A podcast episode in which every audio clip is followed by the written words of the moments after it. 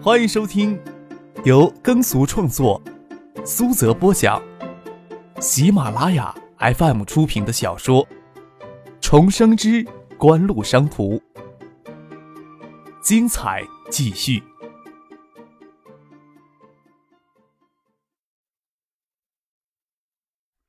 第八百二十三集。说到这里，谢剑南眼睛紧盯着张克，即使从张克嘴里立即听到拒绝的话，他也不会有多大的意外。张克微微抿着嘴，他清楚谢剑南突然找上门来的意图。克王当初开发东南亚市场，对于这一块市场的开发，可以说是压倒葛明信父子最后的一根稻草。东南亚金融危机当中所受到的持续损失，最终由葛明信父子承担。但是渠道资源确确实实留给科王了。科王的碟机、电视机、音响等电子产品，此时已经顺利的向这些国家与地方输送。谢谢呢，还想介入手机业务，即使暂时无法获得手机牌照，暂时无法进入国内手机市场，但是科王依旧可以利用现有的渠道资源，将手机销售到东南亚甚至南亚、非洲国家与地区去，来共同参与到数字手机的盛宴当中。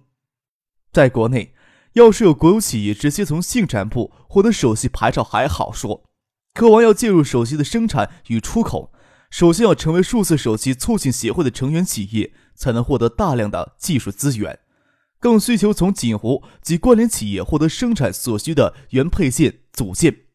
锦湖是科王必须要跨过去的一道关卡，没有锦湖的应允，科王即使强行进入手机产业，都不可能有多大作为。张克并没有这因为谢剑南上门来就特别的神清气爽。此时的谢剑南给人的感觉就是要沉敛的多，锋芒也收了起来，也有能屈能伸的气度。他稍稍顿了一下，说道：“好吧，我要求锦湖对内外都尽可能做到一致，对外不同的合作单位也要尽可能做到一致，也不会单独给科王高科什么特别的优惠政策。”如果科王打算跟我们在手机业务方面有所合作的话，希望能理解。谢剑南当然不奢望得到锦湖优惠的对待，他只是担心受到特别的歧视罢了。张克始终保持公事公办的态度，他倒也没有什么特别担心的事情。越南、泰国的经济复苏比较如人意，移动通讯数据投资巨大。新西兰考虑科网要进入手机业务，短时间内不可能在国内拿到牌照。海外市场先从越南、泰国两地做起，倒也是不错的选择。或许还可以将印尼的市场考虑在内。意外的与谢谢南在晨曦社区的中心广场短暂会面以后，张克就直接乘车从金山驶入新亭。一路上，他倒是没有细思客往要先从海外地区发展手机业务的决定，他心里还是在琢磨着房地产与经济适用房这些事儿。宏远九五年起就大规模住宅社区建设的经验，为安置沙田旧城改造中搬迁出来的家庭。四年的时间，在市东郊建设了总面积达到一百二十万平方米的大型住宅社区，容纳近八千万居民入住，差不多抵得上东部地区两座乡镇的人口规模，成为海州市规模最大的社区群。城南区甚至还专门设立了街道一级行政机构。由于是旧城改造安置房的性质，还同时捐建了包括两座幼儿园、一所小学以及社区卫生院、社区公园、垃圾站、行政及派出所办公楼等多栋公共设施，虽然总开发高达一百多万平方米，建筑成本超过十亿元。由于销售价格受到严格控制，宏远最终获得的直接收益相当有限，不过是两三千万而已，利润率都不足百分之三。即使九八年之前，国内住宅市场远未启动，房地产开发商还没有与建筑商进行角色分离，行业水平利润也远不止百分之三。宏远建设真正的收益是在六万平方米的附属商业设施上。世纪锦湖地产成立以后，这一部分的资产折价一亿两千万进入了世纪锦湖地产，此时每年的租金收益已达到两千多万元。随着城区建设的发展，居民收入的提高。附属商业设施的租金收益也将大幅提高。由于六万平方米的附属商业设施还不能满足整个社区的需求，世纪锦湖还将对社区的商业设施进行改扩建，将增加三四万平方米的面积来。要是说有遗憾的话，那就是社区内的居民没有缴纳物业费的习惯。他们甚至认为社区内的商业设施属于公有财产，更是理直气壮的拒交物业费。世纪锦湖每年不得不额外给整个社区补贴两百多万的物业费。当初在很多人的意识里，就是在锦湖内部人的意识里，宏远最初建安置小区，也觉得是主要为了唐学谦在当时的海州市内政治斗争中加政治分，没有奢望过能够获得多大的直接收益。现在却没有想到有一种无心插柳柳成荫的结果。初春的蜻蜓，细雨绵绵。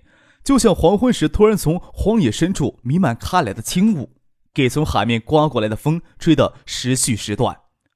从兴亭市区前往东山港的通港公路上，出了两起车祸相撞、四车追尾的严重车祸。通港公路给堵得严严实实，张克便改变了夜里去东山的念头，转而向北渡江回了海州。海州也是细雨绵绵，柏油路面上像沥了一层油一样的发亮。海域国际私立学校就在江畔，离开渡口，绕过锦城国际新城的南苑社区，就能够看到海域国际私立学校建筑隐藏在树桂丛里面之后。江畔错落有致地分布着十几栋独体中院式的别墅。三辆车在最西北角上的别墅停了下来。张克下了车，让父亲去学校接他两个小丫头片子回家去。新景园那边的洋楼还在。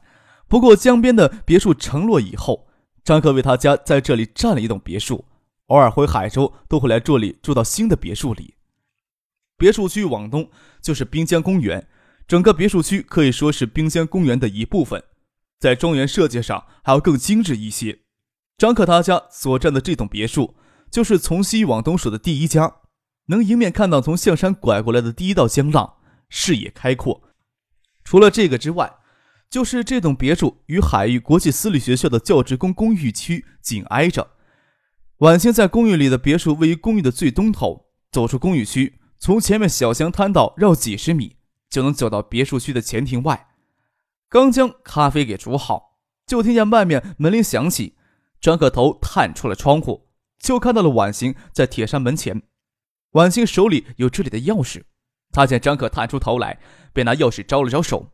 示意他自己开门就行。芷彤啊，他们去植物园画生去了。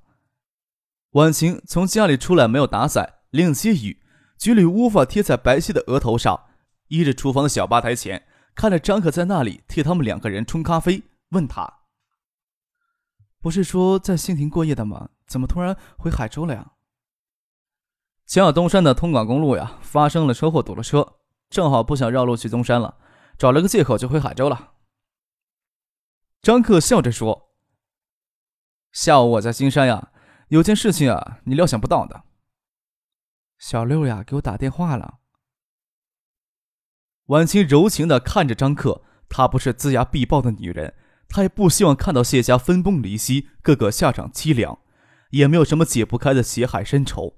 当初的恩怨纠缠，主要是根源是周行喜已经早逝了。什么时候关系能缓一缓，还是缓一缓的好。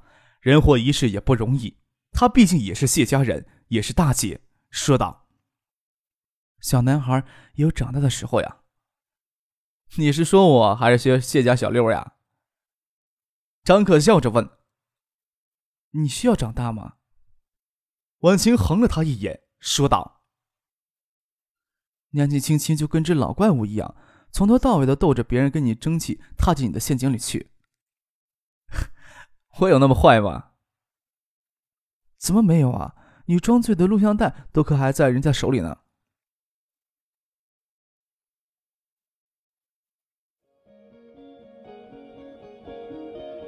您正在收听的是由喜马拉雅 FM 出品的《重生之官路商途》。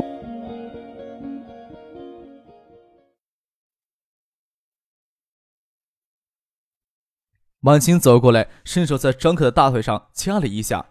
那一夜，三人同床欢爱的荒唐，害得他跟许思好几天都没好意思见面。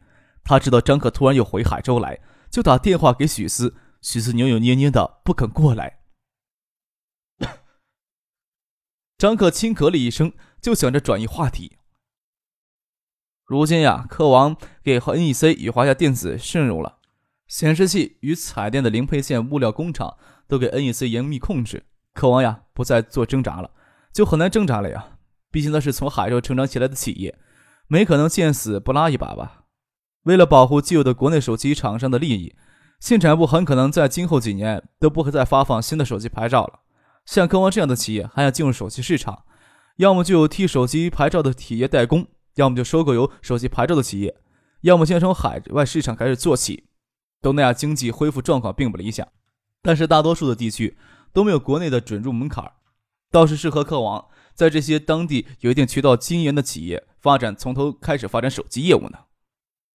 信产部这样关上这道门来啊，对几乎、对科王高科来说，倒应该是件好事情。或许对所有已经拿到手机牌照的十五家企业来说，都要算一件大好事情。但是实际情况不见得是好事儿啊。张克轻叹了一声：“哎，去年的钱呀太好赚了，大家都数钱数的手发软了。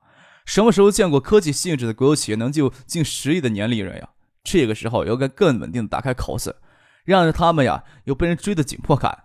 垄断性质的政治保护只会让拿到手机牌照的企业滋生娇惯之气，难免懈怠竞争。就像联通如此重要的手机定制业务。”联讯、东兴都嫌利润太低，有些看不上眼。几乎跟信息部妥协，让他们答应提供 ESS 基平板的芯片组。他们还是要等到春节假期过去，才想到跟我们索要技术资料。这次呀，只派两名刚毕业不久的工程师到橡树园来接受培训。真的很难预料他们要花多长时间，才能利用我们提供的 ESS 基频组开发出新手机来。市场呀，会让他们吃到苦头的。只是他们吃的苦头。更会跟信产部哭爹喊娘要奶喝呢，你看着吧，这种恶性循环的迷局肯定要持续好几年，直到情况不能再烂，才会彻底的纠正过来呢。联信是你们给竖起来标杆，不正是障眼法的作用吗？免得大家都将眼睛盯到锦湖头上来。肖瑞明呀，是只狡猾的狐狸，看得透彻，也敢于赌一把。张可微微摇头。他呀，也是走到一根钢丝上，会不会落下来，有时候还真不好说。不过，正是这种等到心脏病要出来的紧迫，倒是能让联信有更好的成长空间。就怕肖瑞明呀支撑不住，联信就打算好打下一个好的基础，也经不住后来者的败家呀。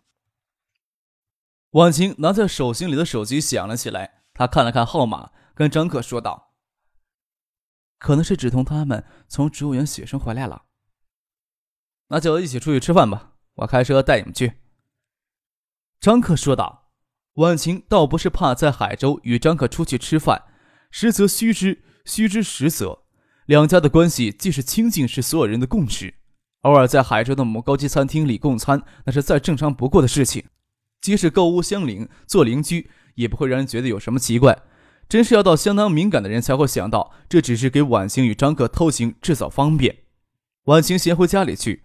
张可开车去学校接芷彤，给小丫头一个惊喜，再一起开车到新区里去找饭店。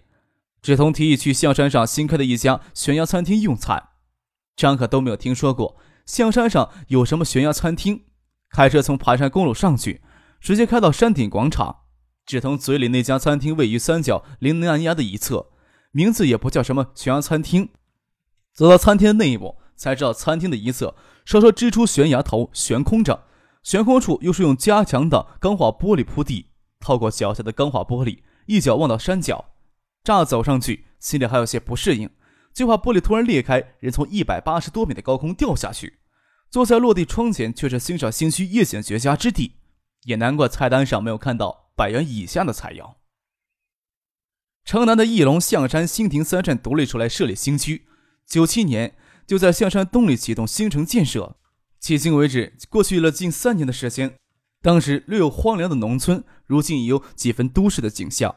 香山南里的临江市植物园、海域国际私立学校以及锦湖的国际新城的南苑社区，东面就是新区通往渡口的主干道钱江路。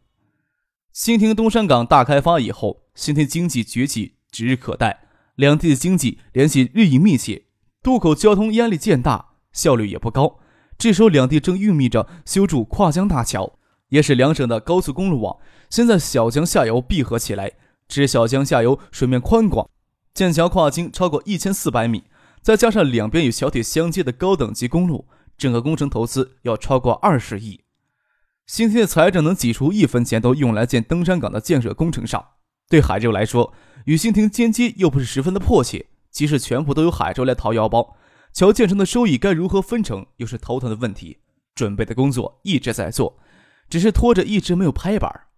钱江路再往东，就是蓝白相间、层次皆比的工厂区，倒是新区的中心象山东里，给人的山体挡住看不到了。沙田旧城改造算是世纪锦湖地产大规模进行渗建社区的第一次试验，海州工业新区内几乎新城的建设则是第二次崭露拳脚。国际新城动工时还是宏远名下的项目，后期才是以整合进世纪锦湖地产旗下，不过两者没有多大区别。如今海州是锦湖的制造中心大本营，锦湖国际新城建设之初就是为了锦湖在新区员工提供一处安家落户的地方。建设标准之高是海州当前多大数小区无法比拟的，直接拿香港成熟的社区蓝图来建造。最初为了解释建设经费的问题，几乎各成员企业向每个购房员提供十万元的无息贷款作为预付房款，提供给了宏远建设，解决了前期的建设经费问题。象山东里的象山苑与新景广场、世纪锦湖大酒店以及新区行政大楼等建筑建成之后，新区初成规模。而象山苑住宅质量与社区环境，以及新区未来的发展空间，也吸引了许多外部购房者的青睐。特别是在新区内工作的人，新源电器等新区有实力的公司，后期逐渐加入到世纪锦湖新城建设计划当中来。由公司出面组织员工向世纪锦湖地产预付房款，并提供担保定得优质低价房源。